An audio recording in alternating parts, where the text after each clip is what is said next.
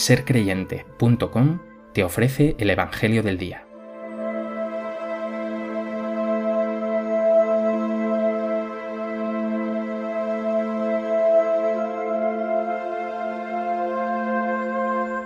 Del Evangelio de Lucas. Mientras él hablaba de estas cosas, aconteció que una mujer de entre el gentío, levantando la voz, le dijo, Bienaventurado el vientre que te llevó y los pechos que te criaron. Pero él dijo, Mejor, bienaventurados los que escuchan la palabra de Dios y la cumplen.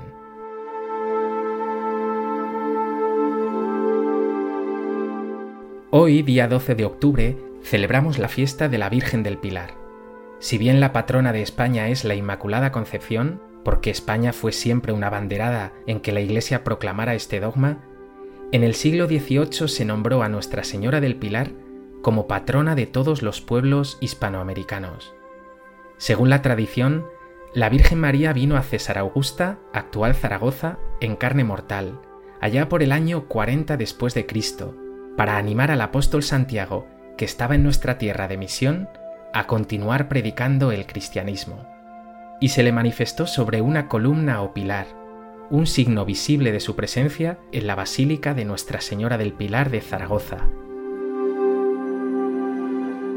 A propósito de esta fiesta de Nuestra Señora del Pilar, me gustaría compartir contigo tres reflexiones muy sencillas. En primer lugar, el texto del Evangelio de hoy nos dice que alguien entre el gentío dijo a Jesús un piropo. Bienaventurado el vientre que te llevó y los pechos que te criaron. Jesús respondió, Mejor, bienaventurados los que escuchan la palabra de Dios y la cumplen. Como ya hemos dicho en otras ocasiones, la clave en la vida cristiana no es el parentesco, la raza, ni cualquier tipo de prerrogativa. La clave está en vivir junto a Dios, en ser fiel a su palabra, en hacer vida la voluntad de Dios, que sueña con que sus hijos vivan unidos, en paz, y se amen como Él nos ha amado. Esto no le resta nada a la Madre de Jesús, cuya grandeza, santidad y fidelidad a la palabra son inigualables. En segundo lugar, a propósito de María, me gustaría hablar de la importancia de la devoción a María en la vida cristiana. ¿Amas de corazón a la Virgen María? ¿Le pides a menudo su intercesión? San Alfonso María de Ligorio, uno de los grandes santos de la Iglesia, recordaba que nunca se dice suficiente de María. Dios ha querido hacerla mediadora de infinitas gracias. La Virgen María, que ha tenido en su seno al Hijo de Dios, que ha concebido por el Espíritu de amor, ¿no está llena de amor para derramarlo sobre nosotros? Lamentablemente, se ha considerado en ocasiones que la devoción a la Virgen es cosa de débiles o de devotos o de personas poco formadas. Nada que ver. No hay nada más propio para un cristiano que amar a aquella que Dios escogió para ser la madre de su Hijo, amar a aquella que Jesús nos entregó en la cruz. Amar a Jesús es amar a María. Él te dice hoy también, Hijo, ahí tienes a tu madre. Ella hoy, como a Santiago entonces sobre un pilar, te anima en la dificultad y te fortalece para que seas un gran testigo de Jesús.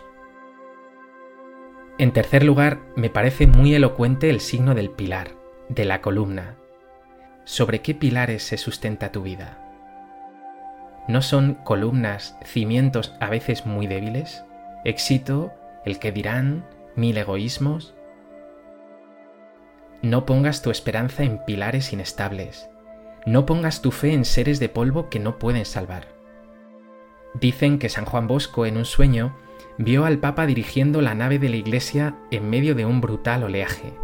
Cuando parecía que la barca iba a naufragar, se erigieron dos grandes columnas, una con la Eucaristía y la otra con la Virgen María, gracias a las cuales pudo mantenerse a flote.